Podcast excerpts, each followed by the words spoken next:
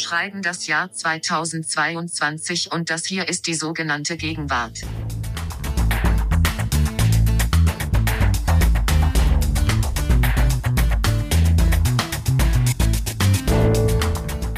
Danke, liebe Siri, für die freundliche Anmoderation und willkommen zum Zeitpodcast, die sogenannte Gegenwart, dem Feuilleton-Podcast mit mir, Lars Weißbrot. Und mit mir, Ijoma Mangold. Äh, genau. Äh, wieder mit uns beiden, denn äh, Nina Power ist äh, leider noch krank, deswegen müssen wir noch einmal einspringen, Ijoma und ich hier. Und worüber wollen wir heute sprechen, Ijoma? Ha, wir wollen uns mal wieder noch mehr in die Stürme der absoluten Gegenwart begeben. Und es ist natürlich, äh, gibt es ein Thema, das äh, so viel Kommunikation äh, auf sich vereint hat wie kein anderes. Und das ist Twitter, das ist Elon Musk und was die Übernahme des sozialen Netzwerks durch Elon Musk bedeutet und welche Folgen das hat und wie wir deswegen über Social Platforms überhaupt nachdenken. Naja, dieses Thema muss man nicht einführen. Da sind quasi, also sind wir alle on the same page in gewisser Weise, Zuhörerinnen und äh, Zuhörer. Es ist also kein exzentrisches Thema, wie wir es vielleicht hin und wieder mal haben, wenn wir uns mit Energiefragen beschäftigen, sondern das, worüber alle reden.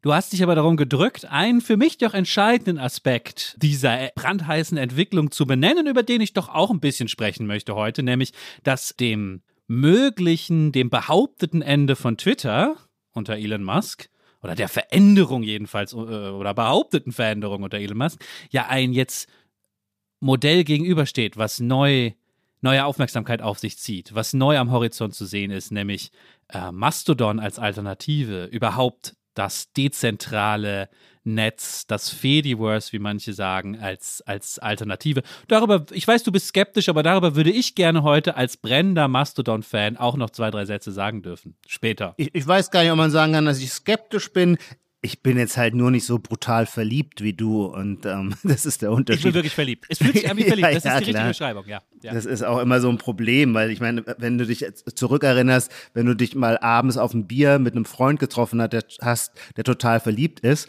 und ähm, dann merkst du, du bist, der ist ja für deine äh, Argumente gar nicht mehr erreichbar. Äh, da kannst du sagen, schau dir die mal an, was die im letzten halben Jahr, äh, mit wem dies da so alles hatte und nach welchen Mustern es immer ging. Das interessiert den Freund in dem Moment nicht, weil er in Wahrheit in seine Verliebtheit verliebt ist und ihn deswegen alle warnenden Argumente, das Crashen am Ende, das stört ihn nicht, solange man vorher den Crush hat. Ja, wir kommen gleich drauf zurück, ja. Wir kommen drauf zurück. Ähm, wir können auch sagen, wir können auch, ich würde dem einen anderen Namen geben. Es gibt auch Hype-Cycles und eine Bereitschaft, in den ja. Hype reinzugehen. Vielleicht spielt auch das gleich eine Rolle. Ja. Mhm. Bevor wir aber über irgendwas sprechen, was mit Twitter, Mastodon, Elon Musk und Social Media zu tun hat, sprechen wir erst über unsere Gegenwartscheckpunkte. Ja. Nein, Ichoma, Entschuldigung, ich muss eine oh. Sache. Wir machen nur selten, pflastern wir das zu mit An Ankündigungen, Teasern oder Verweisen oder Cross-Promo. Aber ich muss jetzt einmal ausnahmsweise das machen. Und zwar zum zweiten Mal habe ich mir jetzt nämlich mein Podcast-Equipment geliehen von den Kollegen von Zeitgeschichte, was wirklich sehr nett ist, dass die mich das haben ausleihen lassen. Und ähm, deswegen möchte ich kurz auf deren Podcast verweisen. Es gibt einen ganz tollen Zeitgeschichte-Podcast mit Markus Flohr und Judith Scholter. Lohnt sich, hört da auch gerne mal rein. Die letzte Folge war zu Otto Welz und seiner berühmten, berühmten Rede äh dieses SPD-Politikers nach dem Reichsermächtigungsgesetz 33. Also, da werden die großen geschichtlichen Themen verhandelt. Das möchte ich kurz bewerben, aus Dank allein.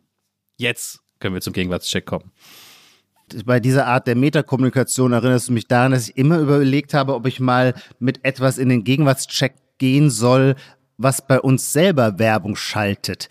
Denn wir haben hier manchmal eine Werbung, die mir, die ich auch, das Geile ist, ich habe sie bis heute nicht wirklich verstanden. Ich weiß nicht, um was es geht. Aber sie erscheint mir so unfassbar gegenwärtig.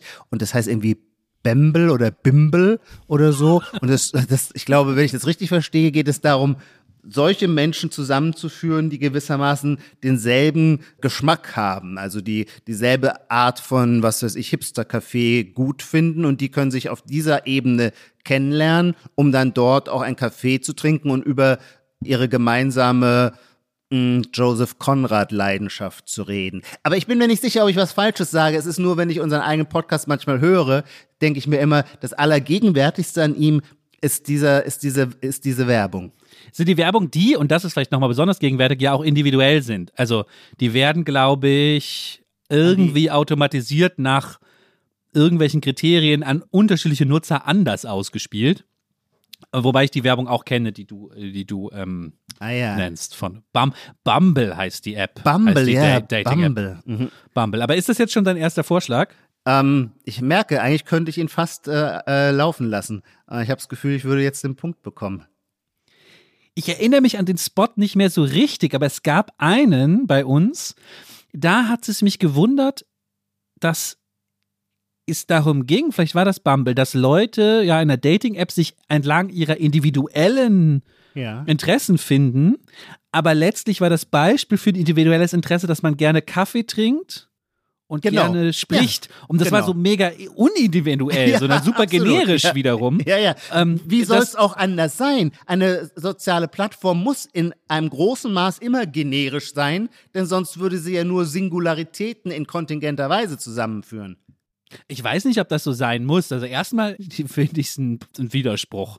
Muss das so sein? Ja, es gut, lässt klar, man hat ein, immer.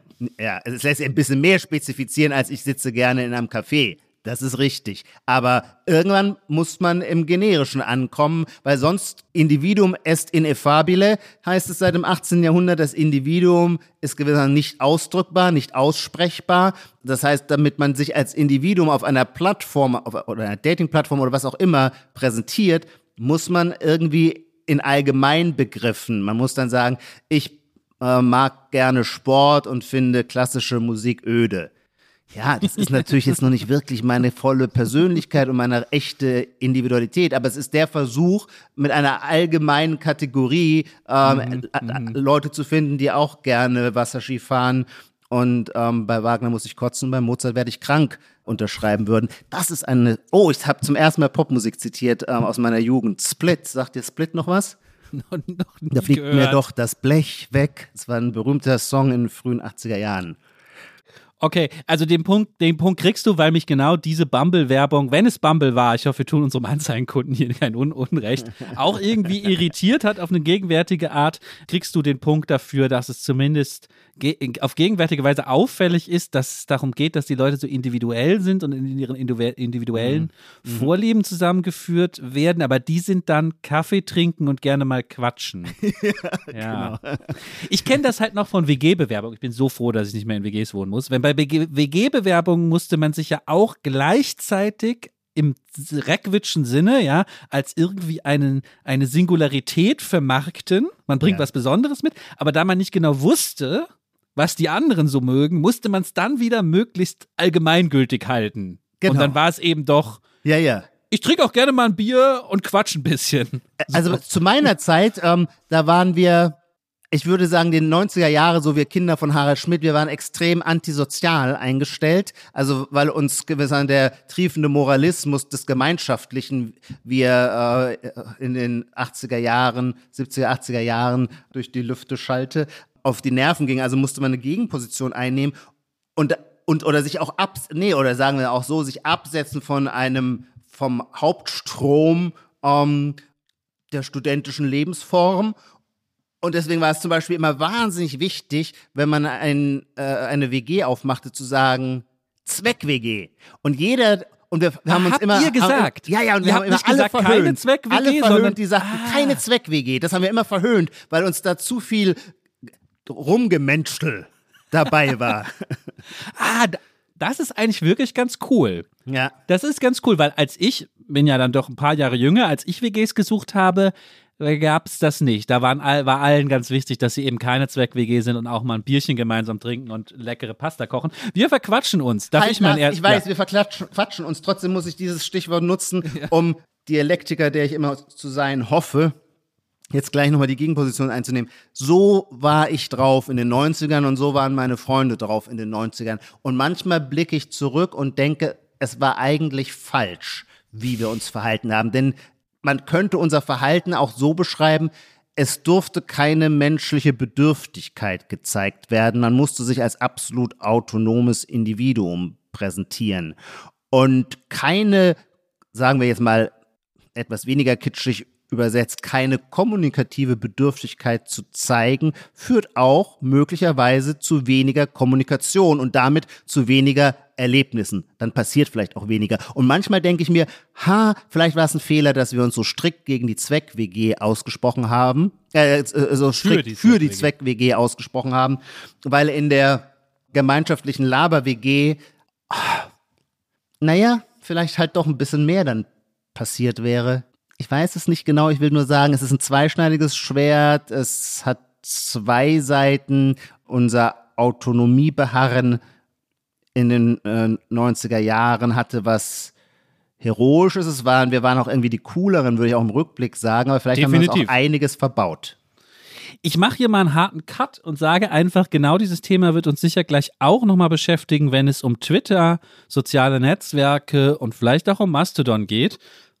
Und ich komme mal zu meinem ersten ja. Gegenwartscheckpunkt. Ja.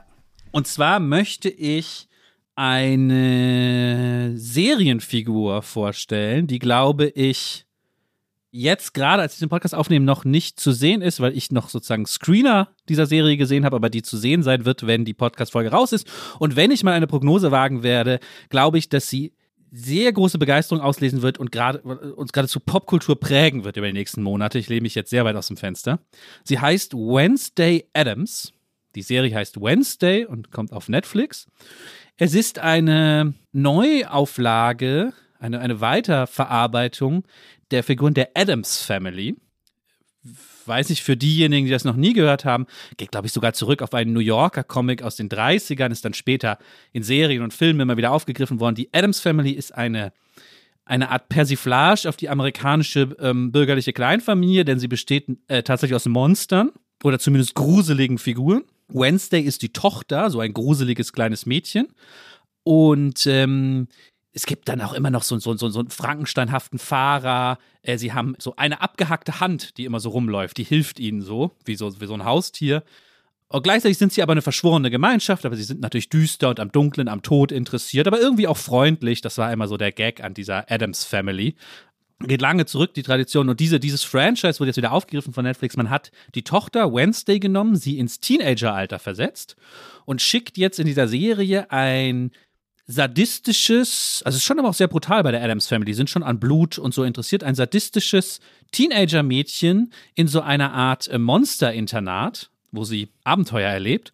Und daran ist alles so gegenwärtig. Also der Look, die Klamotten, die Attitüde. Äh, nein, es ist eine Real-Life-Verfilmung. Die Schauspielerin, muss man auch sagen, heißt Jennifer Ortega. Und ich glaube, Jennifer Ortega als Wednesday Adams wird in Erinnerung des äh, popkulturellen Gedächtnisses bleiben. Es wird, glaube ich, erstmal eine neue Welle von Goth lostreten. Alles, was sozusagen das war ja eh immer schon ein bisschen angelegt, weißt du, das hat natürlich Wednesday auch in diesen dicken schwarzen Schuhen, die alle trendbewussten Großstädterfrauen eh sowieso tragen, ja. Aber, Aber auch schon seit fünf Jahren tragen. Genau, ne? genau. Das ja. wird, das wird jetzt eigentlich, glaube ich, weitergeführt, ja. Jetzt kommen auch, äh, auch andere Elemente wieder dazu und natürlich für dich vielleicht in dem Sinne politisch interessant, weil die Serie versucht sich natürlich auch politisch anschlussfähig zu machen und hin und wieder sagt diese 16-jährige Wednesday Adams auch mal was gegen das Patriarchat oder so.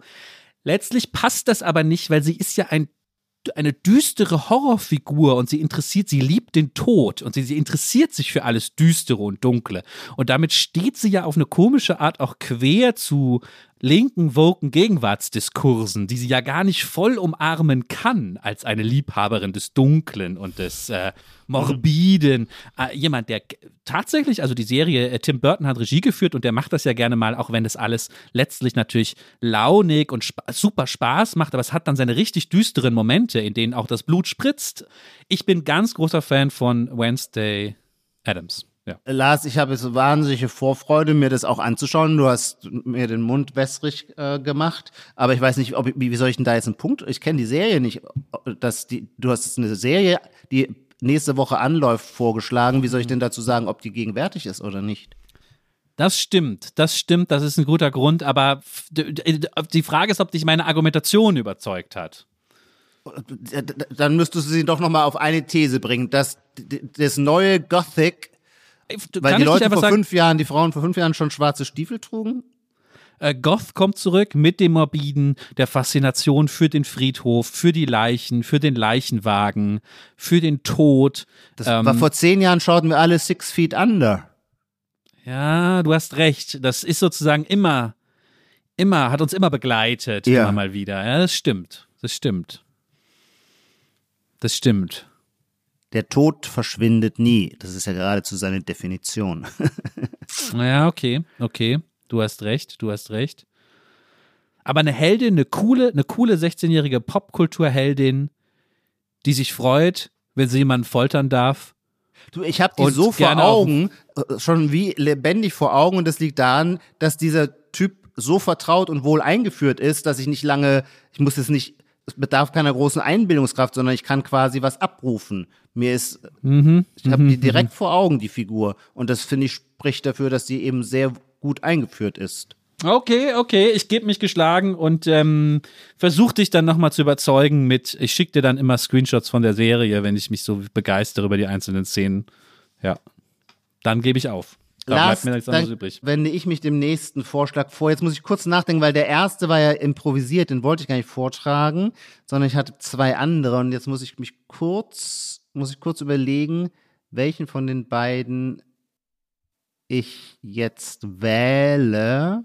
Interessant, ich wähle den zweiten und zwar, weil ich da den Eindruck habe, dass das tatsächlich ein bisschen ein Kontrapunkt sein könnte zu deiner These von eben. Dieser Vorschlag kommt äh, von äh, Lennart Rettler. Ich glaube, der ist, arbeitet an einem Institut für Kommunikationswissenschaft, das darf ich sagen, oder ist das schon Doxen? Ich glaube nicht. Und ähm, ich darf es deswegen sagen, weil der äh, auch ein äh, toller Stilist ist. Der hat uns geschrieben mit einem Vorschlag für den Gegenwartscheck. Ähm, und, dieser, und diese E-Mail selber ist ein kleiner Miniaturessay, sehr brillant. Und der Essay ist so mini, mini dann aber auch wieder nicht, als dass ich ihn ganz vorlesen könnte. Aber bevor ich das jetzt selber irgendwie übersetze, lese ich es vor, weil wie gesagt, ähm, der hat einen guten Tonfall und beschreibt das Phänomen so toll. Also schreibt er, in den letzten Jahren gab es eine weit verbreitete Edgy-Haltung, dass man andere Menschen nicht mag. Was irgendwo auch verständlich ist, weil meiste Menschen ist gleich anstrengend. Gegipfelt ist das dann in dem Ausruf, ich hasse Menschen. Aufgegriffen zum Beispiel an einem Buch von Julius Fischer mit eben jenem Titel oder aber dem Lied Okay von Felix Kummer, wo es heißt, ich bin ein Misanthrop, ich hasse alle Menschen gleich. Natürlich hat niemand wirklich je Menschen gehasst, also zum Beispiel nicht die eigene Peer Group, sondern nur das Konstrukt Mensch an sich. Ein anderes Beispiel ist die bekannte und mal als ultra cool empfundene Marke Antisocial Social Club, die auch viele Prominente lange trugen. So, jetzt aber empfinde ich einen Wandel in dieser Einstellung. Es ist wieder cool, Menschen zu mögen. Das ist mir an einem Pulli aufgefallen, den ich zuletzt in Barcelona und gerade dann wieder in Deutschland gesehen habe. Ein Pulli mit der Aufschrift I like people who like people, der Marke Reserved. Es gibt sogar, äh, kommen jetzt ein paar Bildbeispiele, es gibt sogar eine eigene Marke, die den Namen People who like people who like people heißt. Auch mit passenden Klamotten. Gleichzeitig glaube ich, die eben erwähnte Marke Antisocial Social Club lange nicht mehr so in ist wie vor ein paar Jahren. So, dann kommen noch ein paar Deutungen. Ich kann das jetzt nicht alles vorlesen.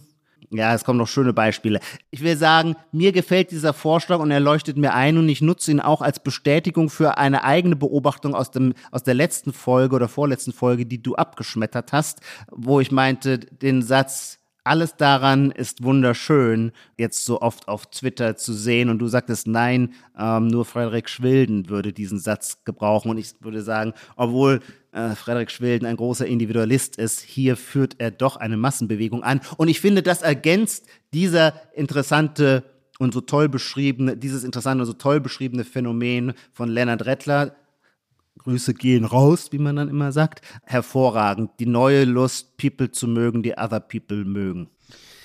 Du, es ist echt tatsächlich genau das Gegenteil zu meinem Wednesday Ja. Adams Vorschlag. Ja, ja. Deswegen würde ich auch dir den Punkt nicht geben, so toll tatsächlich diese E-Mail auch formuliert ist und so gut das Argument am Ende ist. Aber ich glaube eher, ich sehe in Wednesday Adams eher, dass dieser Figur der misanthropischen, des Misanthropen nochmal Ja. neue andere Facetten abgerungen werden, sie f- auf eine Art auch zu sich selbst kommt, Mhm. ja, als jemand, der nur mit dem Tod letztlich eigentlich äh, noch befreundet sein will, ja.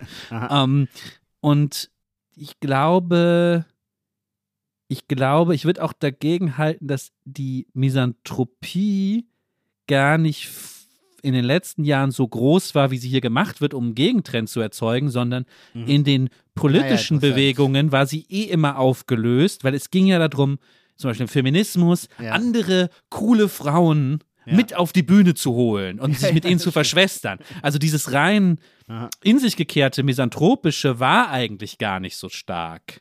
Ja, interessant. Und ja, das andere ist, und jetzt argumentiere ich so wie, wie du eben ein bisschen, es gibt halt auch Konstanten, es gibt halt auch zeitlose Sachen und dass Teenager eher misanthropisch sind, Mhm. ist, glaube ich, allen, allen äh, Trendwellen enthoben und äußert sich nur in anderen Trends, aber sie bleiben irgendwie misanthropisch. Jedenfalls die in sich gekehrten, cooleren, schlaueren Teenager, so wie ich einer war. Nee, Spaß. Aber Ich auch, ich auch, Lars. Ich war auch so ja, einer. alle sind, wie, das ist doch sozusagen, wie ist, der, wie ist dieses Wort bei Salinger? Ja, die sind alle phony, die anderen. Ja, also das wird ja nie weggehen, dieses Ja. Und ich musste, als ich die Mail vorlas, aber auch dran denken an, äh, äh, was ich gerade vorher aus meiner WG-Zeit, weil dieser Antisocial Social Club, naja, das hätten wir auch in den 90er Jahren uns gerne an die WG-Tür gehängt.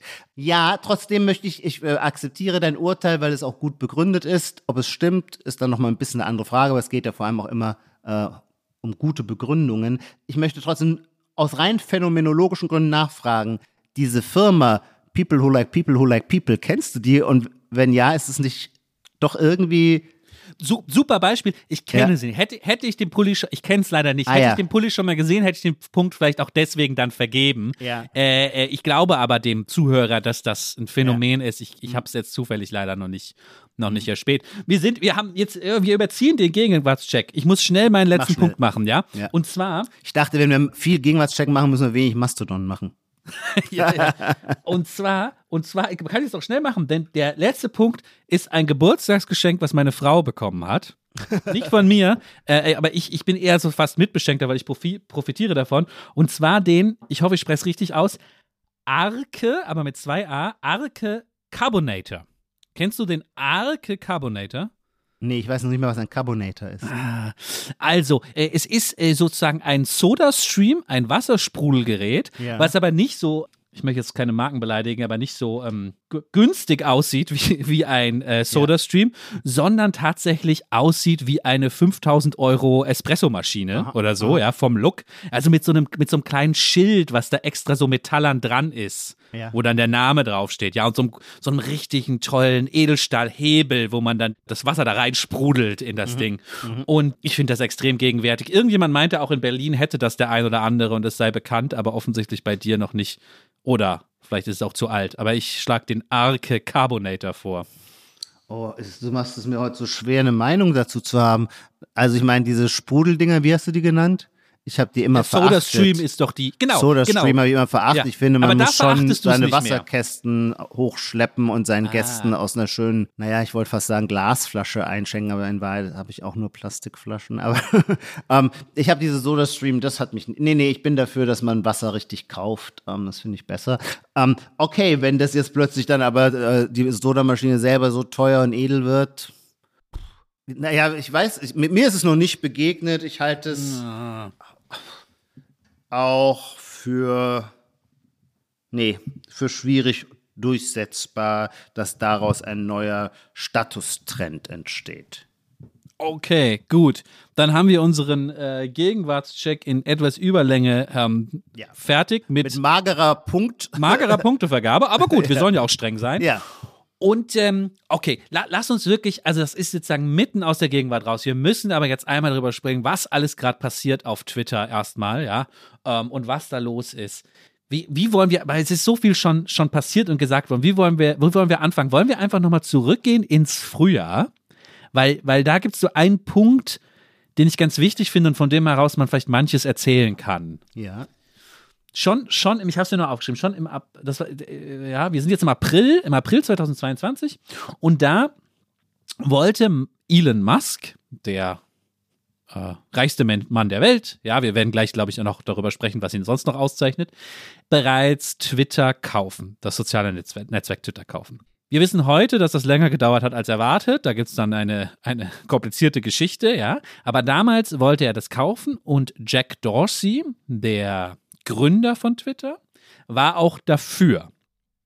Und er hat damals einen total interessanten Tweet abgesetzt, in dem er erklärt, warum. Ja, darf ich den noch mal vorlesen? Dann sind wir da sozusagen im, im, im gleichen Moment. Also, Jack Dorsey schrieb, glaube ich, in dem Zusammenhang überhaupt äh, vorher, dass er Twitter für eine Art, für das hält, was dem Weltgewissen oder so, ich weiß nicht, wie man es am besten übersetzt, am nächsten kommt. Ja, also dass er große, gro natürlich Großes von seinem großes so soziales, soziale Verantwortung hat mit seinem Projekt, was er da hat mit Twitter.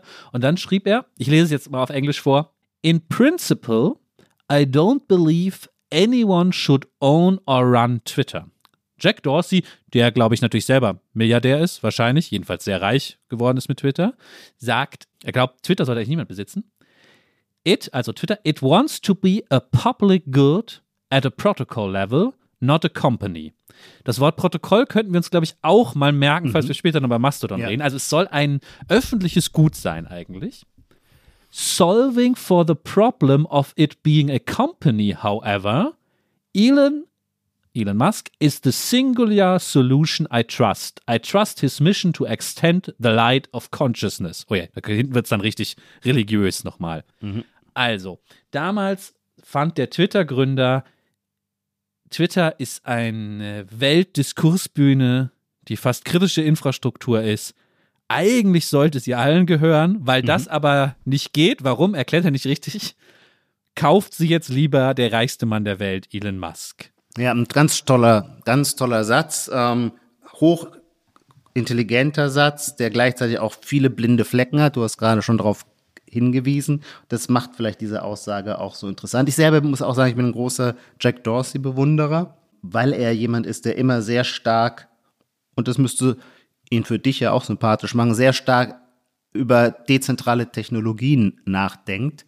Und ähm, das ist in diesem, in dieser Aussage ja auch, glaube ich, schon so ein bisschen mit angelegt. Jetzt muss man dazu aber schon auch sagen, dass äh, Twitter natürlich ein Aktienunternehmen ist. Und Jack Dorsey hat Twitter an die Börse gebracht. Weiß gar nicht wann, ich nehme an 2011 oder so, 2011, 12. Hat nie tolle, hat nie diesen äh, Wahnsinn-Chart hingelegt wie, wie Facebook, schon gar nicht wie Google. Ist also wirtschaftlich kein besonders erfolgreiches Unternehmen gewesen. Und Jack Dorsey, dessen Herz in sehr starker Weise äh, für den Bitcoin schlägt, daher kommen natürlich auch meine Sympathien für ihn, hat ein digitales Bezahlunternehmen auch gegründet, das heißt Square oder hieß zumindest mal Square und wurde dann umbenannt oder umgekehrt. Und irgendwann haben die Aktionäre von Twitter äh, gesagt, äh, Junge, das geht nicht, dass du äh, zwei Unternehmen gleichzeitig führst. Das ist jetzt was Interessantes, weil das auf, äh, auf Elon Musk sich wiederholt, weil Elon Musk jetzt vier, fünf, sechs Firmen gleichzeitig äh, als CEO bewirtschaften oder äh, managen muss. Die Twitter-Aktionäre sagten, das äh, geht so nicht mehr und dann haben, äh, hat Jack Dorsey seinen, äh, den äh, CEO-Posten bei Twitter aufgegeben. Ich weiß nicht genau, ob das schon zwei Jahre zurücklegt, das wäre so ungefähr meine Vermutung, und hat sich auf äh, sein anderes Unternehmen Square konzentriert. Deine Frage, ähm, warum er nicht erklärt, warum man es nicht einfach in ein öffentliches Gut überführt, ist mit dem, was ich gerade sagte, ja schon äh, äh, ausgeführt. Twitter gehört nicht mehr Jack Dorsey, sondern ist ein Public Company, also öffentlich gelistetes Börsenunternehmen. Das gehört den Anteilseignern, die diese Aktien haben. Und ähm, die, müsste, die müsste man dann überzeugen, ihr ihren Eigentumsanspruch freiwillig aufzugeben und dieses Unternehmen gewissermaßen der Menschheit zu stiften. Das liegt nicht mehr in den Händen von Jack Dorsey. Vielleicht, vielleicht spulen wir jetzt tatsächlich auch einmal kurz vor, weil dazwischen, wenn du darüber was sagen willst, kannst du es gleich noch einfällen. Dazwischen ist eine Menge passiert, weil Ja. äh, es funktionierte nicht so einfach, dass Elon Musk es gekauft hat. Zwischendurch wollte er dann nicht mehr. Äh, Dann dachte man fast, er wurde, er wurde sozusagen fast vertragsrechtlich gezwungen dazu, es dann doch zu machen. Punkt ist jedenfalls, vor einigen Wochen marschierte Elon Musk in das Twitter-Headquarter in San Francisco mit einem Waschbecken in seiner Hand, Englisch Sink. Sink, und sagte, sagte, er ist jetzt da, er hat es übernommen, let that sink in. Ein äh, Witz, der ihm auch immer zum Vorwurf gemacht wurde, weil er irgendwie so ein Flachwitz ist, wo ich bis heute nicht, das, das, Das, ist mir das ist Flachwitz, ist eigentlich das Gute an dem Witz, oder? ja, genau, das ist mir nie, also ich, vielleicht, vielleicht äh, habe Also ich so ein gelesen, aufwendig in Szene gesetzter Flachwitz. Flachwitz, das ist genau. das Komische daran. Das ist das Komische. Dass der das man- wirklich schleppt, dieses Waschbecken. aber man muss, glaube ich, für den Hintergrund sagen, dass es in dem, äh, bei US-Twitter, zumindest in der Bubble um Elon Musk herum, einen Running Gag gibt, den es Deu im deutschen Twitter gar nicht gibt, nämlich dass egal wer was postet, man unten drunter Flachwitze dieser Art postet mit einem Bild. Das ist so ein Trend, der in Deutschland nie angekommen ist und darauf nimmt das Bezug. Das will ich nur dazu sagen, weil, das ist vielleicht auch ein Thema der heutigen Folge, ich glaube, Elon Musk macht gerade viel Quatsch, aber er wird für noch dümmer gehalten, als er, als er ist, weil man manchmal auch die Kontexte vielleicht dann gar nicht einordnet. Also das hat er sich jetzt nicht aus dem Nichts ausgedacht, sondern das ist eine Anspielung an eine bestimmte Twitter-Subkultur, ja. die ja. immer diese, diese Witze macht auf Twitter. Ja. So. Dann gehörte ihm Twitter. Ja, dann war der Punkt erreicht und weil, naja, ich sag mal so, in meiner Twitter-Bubble viele Linksliberale sind und Elon Musk bei denen sowieso nicht besonders beliebt ist. Nicht nur, weil er der reichste Mann der Welt ist, sondern weil, auch darüber können wir vielleicht gleich noch zwei, drei Sätze sagen, sich ja hin und wieder auf bestimmte rechtslibertäre Weise geäußert hat. Er ist sozusagen für ein Maximum an Meinungsfreiheit. Er hat jetzt dann tatsächlich auf Twitter sogar nochmal gesagt, er würde jetzt die Republikaner unterstützen, zumindest für diese Zwischenwahl jetzt. Er hat ja, sagen wir mal, Donald Trump auch nicht verteufelt, ihn zwischendurch, glaube ich, sogar in irgendeiner Form beraten. Ist das richtig? Ich will jetzt nichts Falsches sagen. Das Jedenfalls weiß ich nicht, aber. Hatte kein sehr distanziertes Verhältnis zu ihm. So.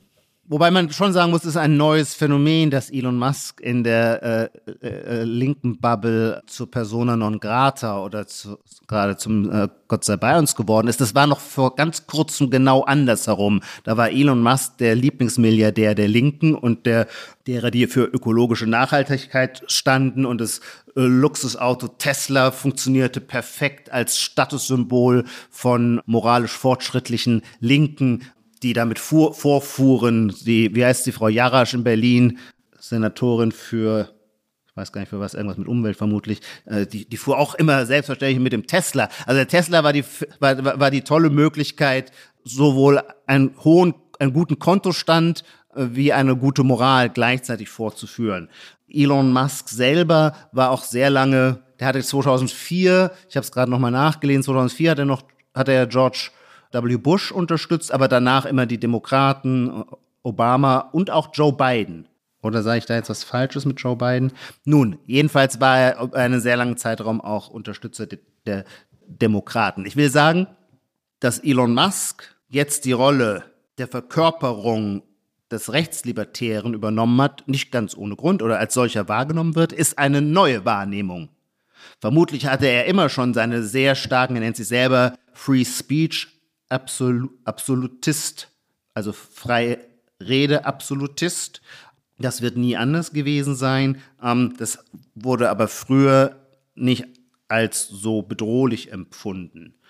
Und warum wird es jetzt als bedrohlich empfunden? Naja, genau wie du sagst, weil eine der großen symbolischen Fragen natürlich war, war es richtig, Donald Trump zu sperren nach dem, nach der Erstimmung des Kapitols oder nicht? Und wenn das zu der alles entscheidenden Frage wird, zu sperren auf Twitter. Auf Twitter klar, zu sperren. Sage ich jetzt nur nochmal dazu. Genau, wenn das zu der alles entscheidenden Frage wird und äh, Elon Musk ja keinen Hehl daraus gemacht hat, dass er aus seinem Free Speech Verständnis heraus diese Sperrung für falsch hält, dann ist klar, dass er dann, naja, dass er dann in diese Schusslinie gerät. Ich selber, ich will mich auch gar nicht so bedeckt halten, ich selber habe da eine nicht zwiespältige, wäre falsch gesagt, aber ich glaube so eine zwei, eine ab, einfach eine abgestufte Posit äh, äh, Meinung. Grundsätzlich teile ich nämlich Elon Musks Free Speech Ansatz total. Ich nehme mir nur das Recht des Ausnahmezustands heraus. Im Ausnahmezustand darf ich meine eigenen Grundsätze dann auch einmal, aber natürlich nur einmalig über den Haufen werfen. Und die Erstürmung des Kapitols war für mich fraglos genau dieser Ausnahmezustand, die Bedrohung dieser 250 Jahre alten Demokratie, in ihrem Allerheiligsten und zwar in einer Weise, wo tatsächlich die amerikanische Republik ja auf der Kippe stand. Und ähm, im Ausnahmezustand sind gewissermaßen alle Mittel erlaubt, auch solche, die man sonst für nicht hilfreich für ein politisches Meinungsklima hält. Und deswegen würde ich auch im Nachhinein noch sagen, ja, ich kann die Entscheidung der damaligen Twitter, des damaligen Twitter-Boards verstehen und nachvollziehen, würde daraus aber auf keinen Fall ableiten, dass es ein generelles Mittel sein sollte. Und zwar warum? Und jetzt versuche ich kurz mal diese Free Speech Position noch etwas plausibler zu machen. Die Gegenposition lautet ja, dass Unwahrheiten, Volksverhetzungen, Hate Speech, Verschwörungstheorien nicht geduldet werden sollen, weil sie so viel Unheil anrichten. Nun ist gar keine Frage, dass es ganz viele Verschwörungstheorien gibt. Und es ist auch keine Frage, dass diese Verschwörungstheorien viel Unheil anrichten.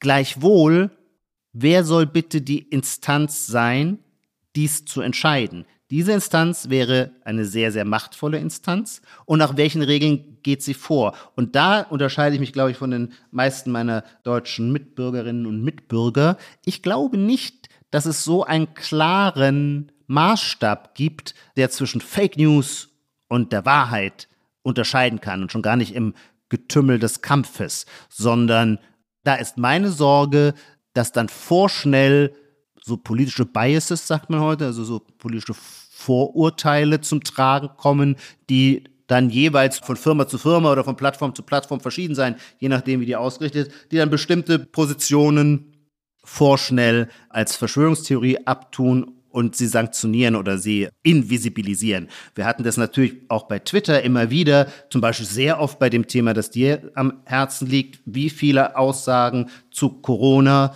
wurden von Twitter verbannt.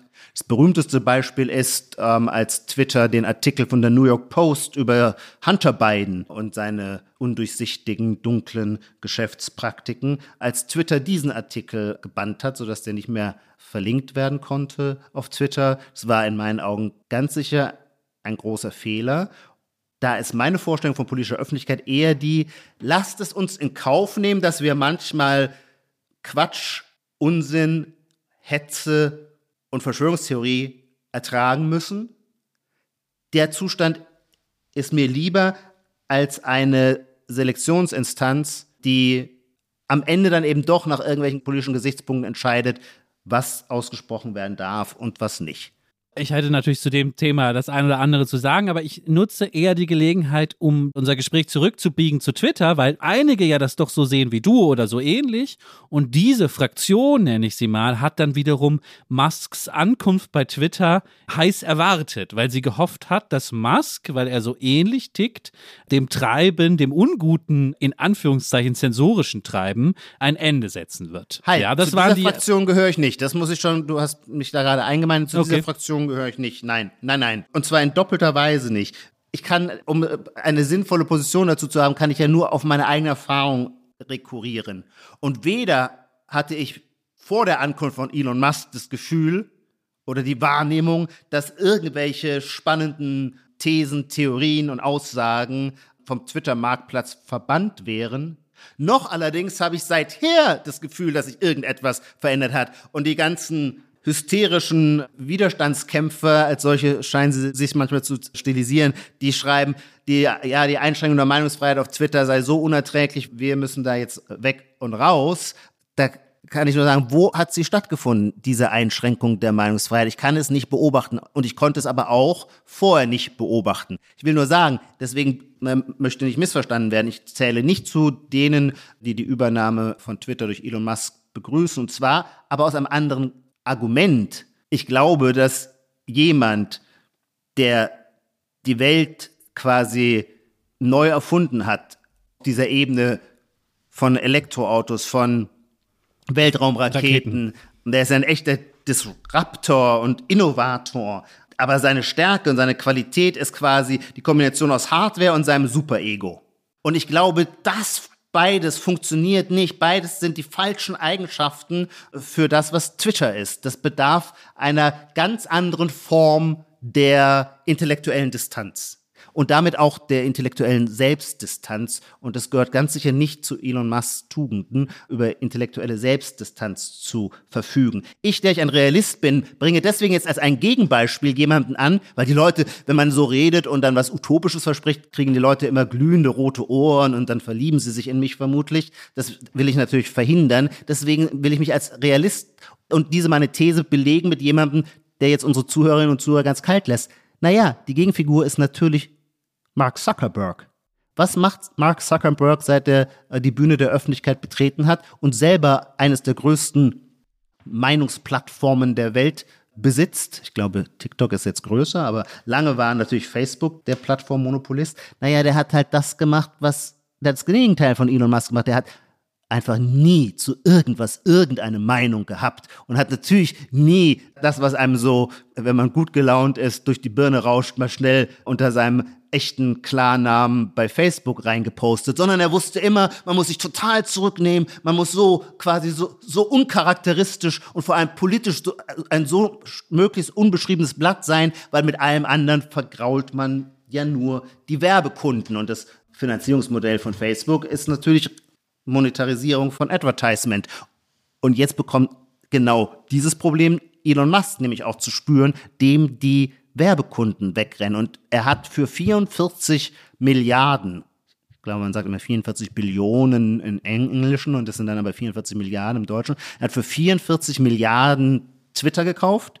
Darüber müssen wir auch gleich noch ein bisschen genauer sprechen. Das ist ein irrsinniger Haufen Geld. Deswegen vermute ich auch seinen Rückzieher, weil ihm irgendwann klar war, das steht überhaupt nicht dafür und schon gar nicht für eine Grille. Ich glaube, es ist am Ende bei ihm eine Grille, Twitter gekauft zu haben, eine narzisstische Grille.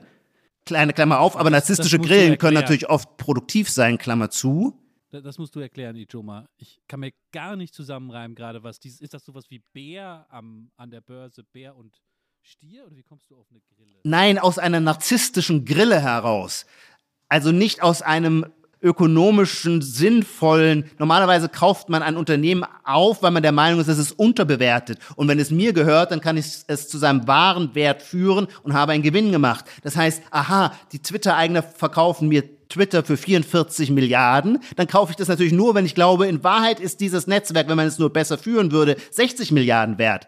Die Lage sieht aber bestimmt völlig anders aus. Die haben ihm das für 44 angeboten. Irgendwann war auch ihm klar, das ist mit Glück 20 Milliarden wert, aber er kam aus der Sache auch nicht mehr raus und hat es dann halt auch gemacht, naja, für sein Privatvergnügen. Ich weiß immer noch nicht, was eine Grille ist, aber vielleicht. Eine Grille, ach, das ist doch aber ein deutsches Wort, aus einer Grille heraus. Das sagt man so, Lars, wenn man sagt, habe ich noch nie gehört. Okay, akzeptiere ich, ja. Aus reiner Freude, aus, aus, reiner Freude am Zeitvertreib heraus. So, das ist ein Lernen Hobby. immer dazu. Ja. Ein Hobby, ah, okay. ein. Eine Liebhaberei, wie das Finanzamt dann sagt. Ja, ja so könnte man es gut umschreiben. Genau. Liebhaberei heraus. So. Naja, jetzt versuche ich den Bogen nochmal kurz zurück. Ein sowieso nicht sehr profitables Unternehmen wie Twitter, das, glaube ich, in den letzten Jahren vor allem seinen Schuldenstand erhöht hat, hat Elon für 44 Milliarden gekauft dann mit seinem krassen Free Speech Extremismus und seinen ganzen idiosynkratischen Selbsteinlassungen und äh, seinem Kokettieren mit politisch inkorrekten Positionen hat er natürlich die Werbekunden verschreckt und verstoßen. Er hat sie nicht nur damit verschreckt und verstoßen, sondern er ist ja auch in einer ganz blöden Doppel- oder Dreifachrolle. Er ist eben auch weiterhin, zumindest Hauptaktionator von Tesla. Ich glaube, ihm gehören 15 Prozent aller Tesla-Aktien. Das heißt, zum Beispiel Volkswagen hat seine Werbebudget bei Twitter zurückgenommen. Warum weiß man nicht, aber es ja, leuchtet einem ja eigentlich ein. Wenn Twitter dem Hauptkonkurrenten von VW gehört, warum soll man den Konkurrenten äh, mit Werbeeinnahmen äh, pampern? Kurz, ich will sagen, die Übernahme von Twitter durch Elon Musk habe ich nicht begrüßt im Sinne von, da kommt jetzt der Erlöser.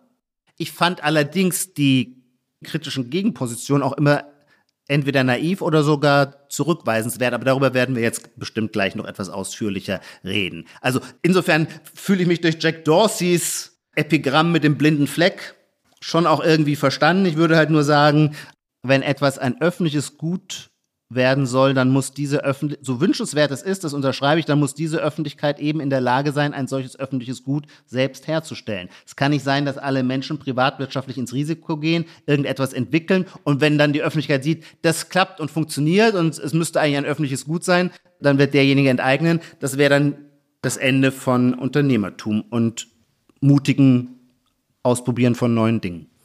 Ich will kurz noch eine Parallelbeschreibung dieser ganzen Situation anführen, die mehr psychologisch ist. Wir haben ja schon mal eine Folge über Social Media als Sucht auch gemacht. So habe ich es zumindest, glaube ich, formuliert in der Folge. Und es ist so krass, dass ich diese ganze Elon Musk-Geschichte wirklich mit dieser Brille auf so richtig verstehe. Ich sehe immer diesen Mann, der, um jetzt einen krassen Vergleich zu wählen, der ja schon immer auch Trump und solchen Leuten in dem Sinne nah war, du hast es schon angedeutet, dass er eben viel meinungsstark, contrarian-mäßig getwittert hat, ja.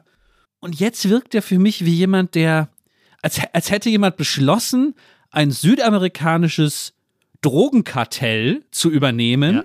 Und der Grund ist nur, weil er ganz gerne Kokain mag. Aber jetzt hast du umschrieben, was ich sagen wollte mit dem Ausdruck Grille, eine narzisstische Grille. Ah, okay, Ja. ja, okay, verstehe, verstehe. Also das scheint mir als Konstruktion Ja, unglücklich ja zu sein. würde ich auch sagen. es fasziniert mich dann auch wieder, weil ich habe manchmal das Gefühl, ich verstehe ihn. Also wenn er, es ist ja mittlerweile so weit, ja, dass er, also es ist ja so eine Shitshow, die sich dann auch alle gerne angucken, wie er da rumlavriert, Sachen raushaut, Quatsch redet, dann teilweise mit seinen Codern streitet öffentlich. Also abgesehen davon, dass er dann ja auch viele entlassen hat aus ökonomischen Gründen, dann aber auch, so heißt es, Leute, die irgendwie ihm nicht folgen wollten und gegen ihn was gesagt haben. Aber dann mit anderen hat er auf Twitter gestritten über technische Fragen, wo dann, glaube ich, schnell herauskam, dass sie ihm ja auch nicht vorzuwerfen, dass er natürlich technisch sich nicht so gut auskennt wie sein Chefprogrammierer für, ja. Aber diese, diese Öffentlichkeit, ja, das ist auch ein Thema, was im Podcast manchmal vorkam. Das, ich bin ja immer so fasziniert davon, dass die ganze Spätmoderne gekennzeichnet davon ist, dass es keine, keinen Unterschied mehr zwischen Vorder- und Hinterbühne Ja, gibt. Dein Lieblingsleitmotiv.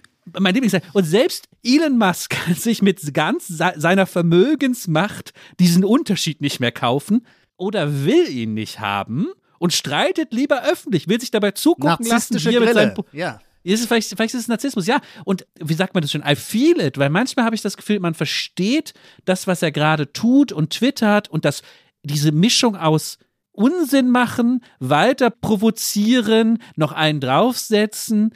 Man versteht es fast nur, wenn man selber, so wie ich mal gefangen war, sage ich jetzt schon, bin ich eigentlich immer noch, gefangen ist in dieser dunklen Twitter-Schleife aus Aufmerksamkeitssucht, Provokationslust und natürlich so eine Art dann auch Opportunismus, weil es geht am Ende natürlich immer darum, von irgendwelchen Leuten cool gefunden zu werden. Also alles, deswegen dieser Flachwitz ist auch so wichtig, alles, was Elon Musk macht, schreit danach, das haben auch schon viele bei Twitter geschrieben, schreit danach, dass er das Problem hat, dass er sich von seiner Vermögensmacht, ja, so viel leisten kann, aber nicht, dass ihn jemand lustig findet. Und das scheint ihn irgendwie wahnsinnig zu machen.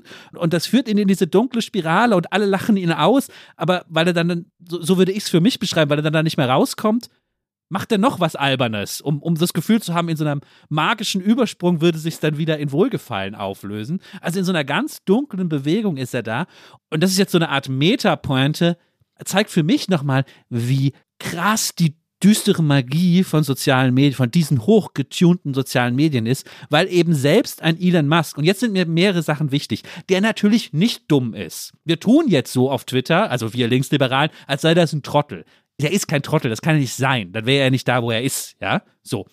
Also, dass selbst jemand, der relativ schlau ist, der auch mehr Lebenssinn hat, als man sich, als, als sich jeder sonst zusammenbasteln kann, der hat seine, Früher haben wir über ihn gesprochen wegen seinem Mars-Besiedlungsprojekt, ja. Das ist doch ein Lebenssinn, mit dem hätte er sich aus allem herausziehen können und sagen, ah, so wie du äh, Zuckerberg beschrieben hast, ich kümmere mich jetzt nicht darum, was die da für Quatsch streiten, ich plane in ganz anderen Dimensionen, ja. So. Aber natürlich auch, was andere Fragen angeht, wie die Weiterentwicklung des Elektroautos, Batterien, das waren ja alles große Themen von ihm, auch im Sinne der Energiewende. Also, der ist schlau, der hat Ziele und Missionen. Das ist nicht jemand, der umherirrt und Lebenssinn sucht, ja und er ist der reichste Mann der Welt, ja, so. Und selbst diese Sachen schützen ihn nicht vor der düsteren, schwarzen Magie des Mediums, was er jetzt auch noch gekauft hat, das ihn sozusagen in den Abgrund herunterzieht. Das ist jetzt sehr psychologisch gedeutet, aber anders kann ich mir gar keinen gar keinen Reim mehr drauf machen. Naja, dir ist vor allem damit sehr geschickt etwas gelungen, das Missing Link herzustellen zwischen der Frage, wie gut oder gesund, wie gut tut uns Twitter, wie gesund ist Twitter oder wie schlimm ist Social Media auf der einen Seite und die andere die Frage, dass Elon Musk ein Unternehmen, ein wichtiges Unternehmen kauft und, und eine große Plattform kauft und er dann darüber entscheiden kann, nach welchen Regeln da gespielt wird. Eigentlich würde ich immer sagen, es ist besser, diese zwei Fragen völlig getrennt voneinander zu diskutieren. Jedenfalls die Frage, ob Twitter ein, ein Quell des Heils oder des Bösen ist, hat für mich gar nichts mit der Frage zu tun, ob Twitter irgendwelchen Leuten gehört, deren Namen wir nicht kennen oder dem reichsten Mann der Welt. Dazu kann man Meinungen haben. Aber ich finde, das eine ist ein, einfach ein anderes Debattenfeld als das andere. Weshalb es mich sowieso, wenn ich das kurz da noch anfügen darf, auch immer so ein bisschen irritiert hat. Im deutschen Echo wurde der Vorgang so gespiegelt, als sei das vorher quasi ein, ein öffentliches Gut gewesen, sei nun durch äh, den reichsten Mann der Welt privatwirtschaftlich angeeignet worden. Dem ist nicht so, es war auch vorher privatwirtschaftlich, nur halt an der Börse. Das ist schon ein Unterschied. Im Englischen sagt man ja deswegen auch Public Company. Es kann also jeder sich da reinkaufen, aber es ändert nichts daran, dass es privatwirtschaftliche Macht ist, die Twitter geführt hat. Aber schön, dass du das auch mal zugibst. Ich erinnere mich an eine Podcast-Folge, wo du mal so getan hast, als wäre Beteiligung am Aktienmarkt letztlich äh, auch schon Ges Vergesellschaftung der Produktionsmittel. schön, dass du jetzt nochmal zugibst, dass das schon was anderes ist. Bin mir nicht sicher, ob du mir hier gerade eine Falle stellst. Ich habe gerade nicht die kognitiven Ressourcen, um abzusehen, wie ich darauf sinnvoll antworte. Deswegen lasse ich es einfach mal so stehen, weil mir der andere Punkt so wichtig erscheint. Die Selbstverständlichkeit, und das finde ich nicht hilfreich für den öffentlichen, für die öffentliche Auseinandersetzung, die Selbstverständlichkeit, mit der wir ein Bild von Twitter zeichnen, als wäre es im Wesentlichen ein Mittel des Narzissmus, der Verblödung und der kommunikativen Drogenabhängigkeit, die uns alle dümmer macht, diesen Konsens finde ich falsch. Und zwar nicht, weil er der Meinung wäre, dass diese Beschreibung nicht auch einen Teil der Wirklichkeit trifft. Natürlich tut sie das, aber zum Beispiel offensichtlich sehr viel stärker beschreibt dieses Bild dich und dein Verhältnis zu Twitter als mich und mein Verhältnis zu Twitter. Ich habe deswegen, und das, diese Seite scheint mir viel stärker und viel wichtiger zu sein, für mich ist es ein einzigartig produktives Informationsmedium, in dem ich permanent mit neuen Meinungen konfrontiert werde, mit abweichenden Meinungen, die quasi bei ARD und ZDF ungefähr fünf Monate brauchen, bis die dann dort auch mal angekommen sind. Ich kriege zu jeder politischen Frage so viel an Hintergründen und an Links. Die Verlinkung ist ja das Großartige an Twitter. Wir hatten das, als wir das war doch auch mal so ein Lieblingsthema dieses Sommers, dein, deine Grille diesen Sommer war der Preismechanismus am Energiemarkt und die Merit Order, von der ich das Gefühl habe, bis heute sie immer noch keiner verstanden habe. Ich jedenfalls auch immer noch nicht. Ich denke immer nur irgendwann, ich hätte sie verstanden und eine Woche später begreife ich wieder, Quatsch, Essig, war doch nicht so. Da bekamen wir unglaublich viel plötzlich an Einsicht, weil zum Beispiel dieser Professor für Energiewirtschaft von der Hertie School in Berlin, ich glaube Leon Hirt heißt der, der sich damit einfach auskennt. Und der fing plötzlich an, das war seine Stunde und er fing an auf Twitter seine Expertise zu verteilen. Und das hat den Diskurs insgesamt total erhöht. Und eine Woche später wurden dann auch alle Artikel in den Zeitungen besser, weil nämlich alle Journalisten Leon Hirt auf Twitter gefolgt sind. Kurzum, Twitter ist nicht einfach nur das Medium von einer narzisstischen Aufmerksamkeitsökonomie, sondern eben auch ein Inspirations- und Informationsmedium. Beides beschreibt Twitter, aber nur die eine Seite äh, immer zu, zu erwähnen, damit machen wir es uns zu einfach.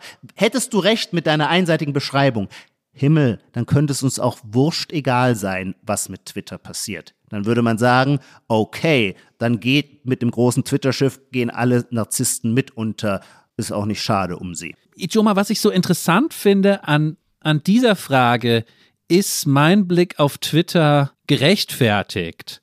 Das ist einerseits natürlich nicht gerechtfertigt, weil das subjektive Erfahrungen sind, müssen wir gar nicht drüber reden. Andererseits hängt da eine große Frage dran, die wir in der letzten Folge mal gestreift haben, als es um was ganz anderes ging, nämlich um die Abhängigkeit von Schmerzmitteln. Nämlich man kann ja sowas wie Sucht, ich nenne es mal so, ganz unterschiedlich konzipieren. Und da scheint es auch eine Art Kulturkampf, nenne ich es mal, zu geben zwischen zwei Lagern. Egal, ob es jetzt um ganz schlimme Sachen geht, wie Opiate, wobei da ist es vielleicht dann nochmal noch mal anders, aber so wie Alkohol oder so, oder so eine Sucht wie Twitter oder wie man das dann nennen will. Und zwar entweder man sagt, der Stoff selbst, der Alkohol, das soziale Medien, ist ein Gift, ist ein Problem, oder man sagt, manche Leute sind suchtanfällig. Ja, und es ist sozusagen in deren Hirnstruktur veranlagt. Die können damit halt nicht umgehen, ja. Und ich will mich dazu jetzt gar nicht verhalten. Ich glaube nur, das ist so eine große Frage, die da drüber liegt, ja. Und ich bin mir nicht ganz sicher, dass es richtig ist, einfach das nur auf die Suchtveranlagung der Narzissten, die damit nicht umgehen können, zu schieben.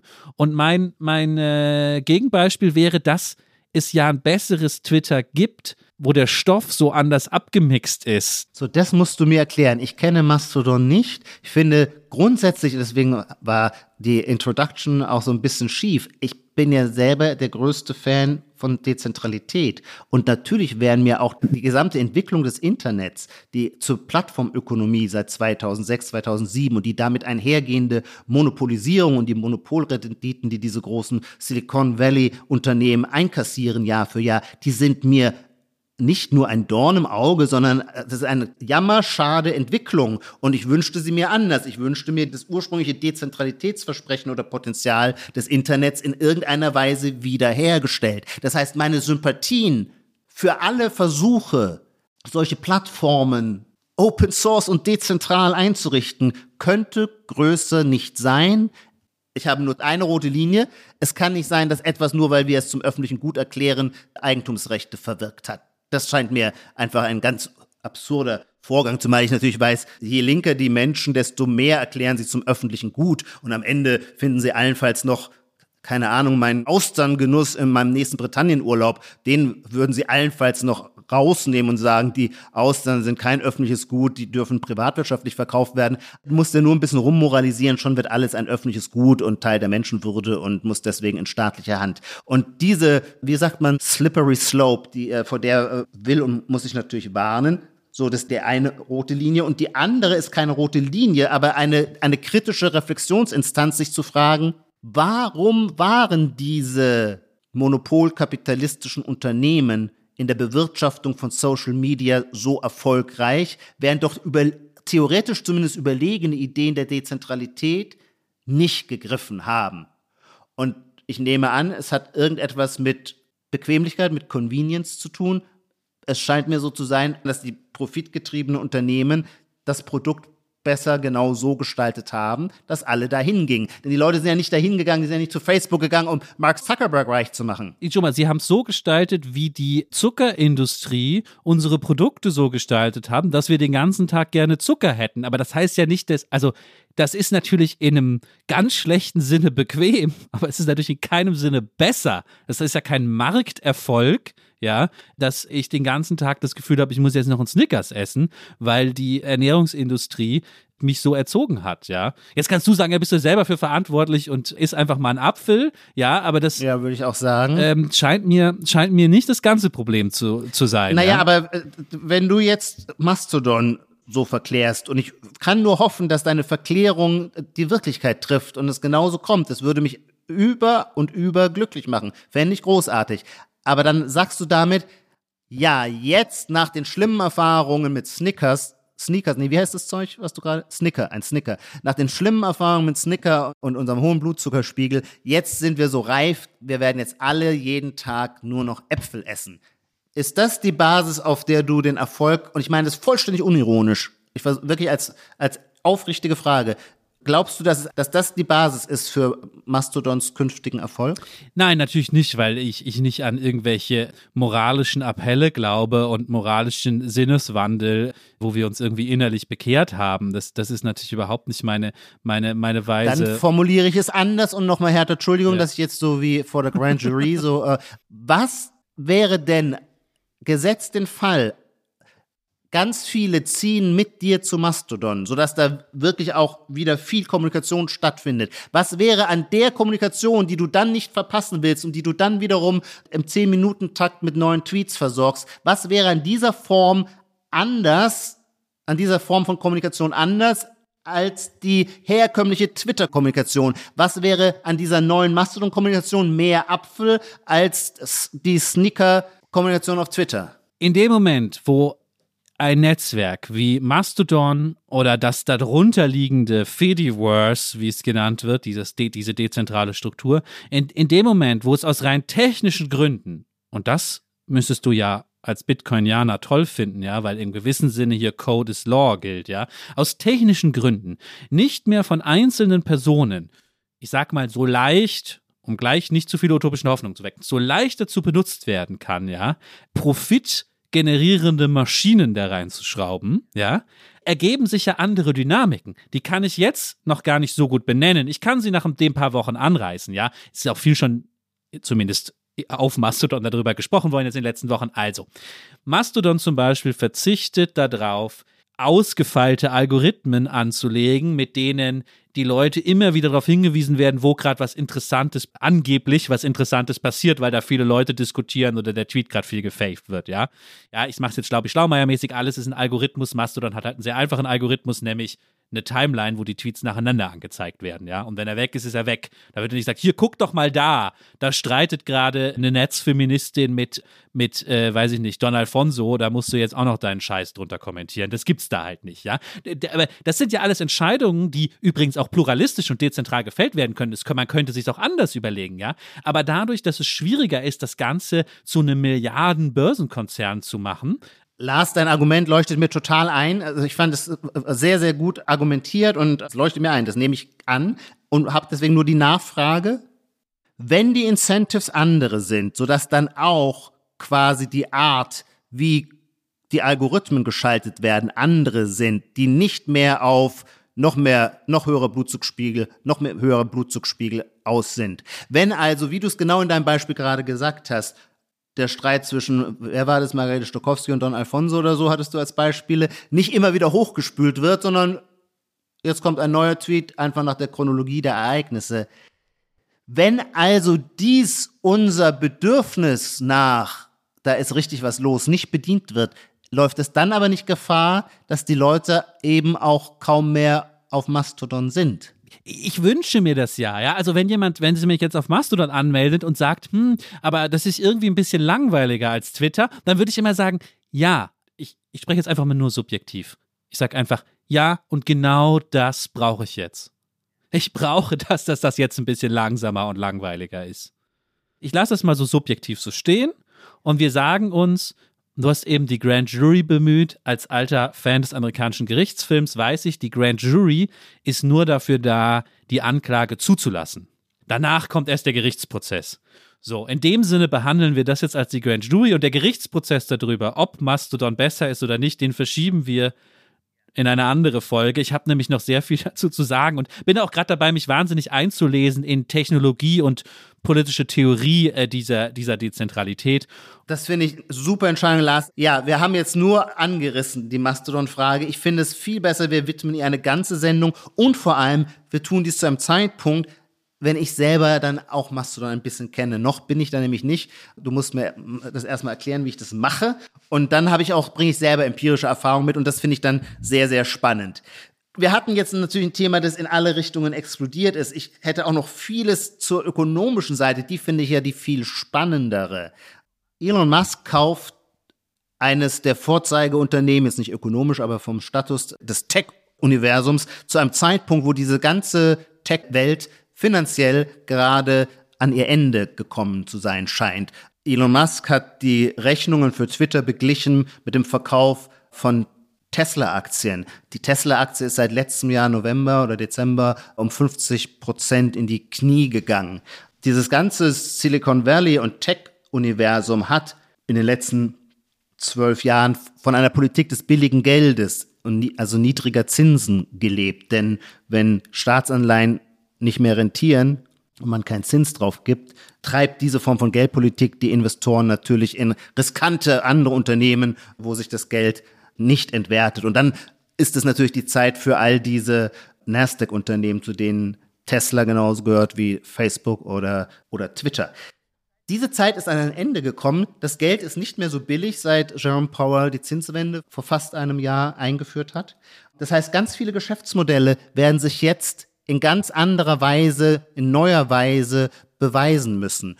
Und als Tesla-Aktionär, ich bin kein Tesla-Aktionär, ich versetze mich nur hinein, frage ich mich, wie findet es eigentlich ein Tesla-Aktionär, wenn sein CEO jetzt noch eine ganz andere Baustelle hat und plötzlich nur noch in San Francisco ist und nicht mehr an seinen anderen Standorten, zu einem Zeitpunkt, wo sich Investoren sowieso aus diesen stark überpowerten Märkten zurückziehen. Das ist ja das Makroumfeld der Twitter-Übernahme. Und deswegen glaube ich, wird die, das Urteil der Geschichte über Elon Musk und Twitter wird nicht auf der Basis von solchen Meinungsdiskursfragen gefällt werden, sondern vermutlich auf den ganz harter ökonomischer Kennziffern. Und da sieht es nicht gut aus, glaube ich, für Elon Musk. Ich lasse das mal so stehen und stell dir ganz am Schluss noch eine Zukunftsfrage, eine Prognosefrage, die nochmal, wie wir das immer machen, ein anderes Thema aufmacht. Ich bitte vielleicht über eine schnelle Antwort. Ich habe nämlich endlich mal die Gelegenheit, eine Prognosefrage zu stellen, so wie sie gemeint ist, nämlich überprüfbar. Es hat mit dem anderen großen Ereignis zu tun, was gerade alle beschäftigt. Ich will einfach nur von dir wissen, wer gewinnt die Fußball-Weltmeisterschaft? ich habe keine Ahnung, ich interessiere mich nicht für Fußball. Ich habe nichts mitbekommen. Ich habe nicht ein Spiel gesehen. Ich, hab, ich weiß nur, dass die iranische Mannschaft, mein Respekt dafür, bei der Nationalhymne nicht mitgesungen hat. Ich weiß sonst noch nicht mal, was eine Love-Binde ist oder wie man das ausspricht. Ich weiß nix. Und äh, ich weiß noch nicht mal, ich habe jetzt gehört, dass die USA gespielt haben, war ich völlig überrascht, weil ich das Gefühl hatte, das letzte Mal, dass die USA bei einer WM dabei sind. Aber wie gesagt, ich kenne mich gar nicht aus. Also du, ich habe so null Ahnung, dass ich nur raten kann, aber man sagt ja oft, zum Beispiel auch bei Börsentipps, dass ein Affe, der mit Pfeilen auf eine Dartscheibe schießt, bessere Anlageentscheidungen trifft als ein, ein Analyst. Vielleicht ist auch hier mal wieder das Glück mit den Doofen und ich sage, aber allein um jetzt was vollkommen Willkürliches zu sagen, muss man erst nachdenken. Das ist immer das Problem. Ist auch, auch Zufälligkeit herzustellen, ist nicht leicht. Und irgendwie will man ja dann doch gewinnen. Wer wird nächster Weltmeister? Ich weiß gar nicht, wer da mehr so im Rennen ist. Keine Ahnung. Nee, ich kann es nicht sagen. Nächster Weltmeister wird, ich weiß noch nicht mal, wer der letzte Weltmeister war. Argentinien. Okay, das ist unsere Prognose. Danke dir dafür. Also ist, glaube ich, nicht, nicht, nicht völlig ausgeschlossen. Wir hören uns beim nächsten Mal. Danke dir, Itoma. Ich danke dir, Lars, und all unseren Zuhörern. Die Titel aller Bücher, Artikel, Filme, Songs oder Serien aus dem Podcast finden Sie in der Podcast-Beschreibung. Bei Anregungen, Kritik und Lob schreiben Sie uns gerne an gegenwart.zeit.de.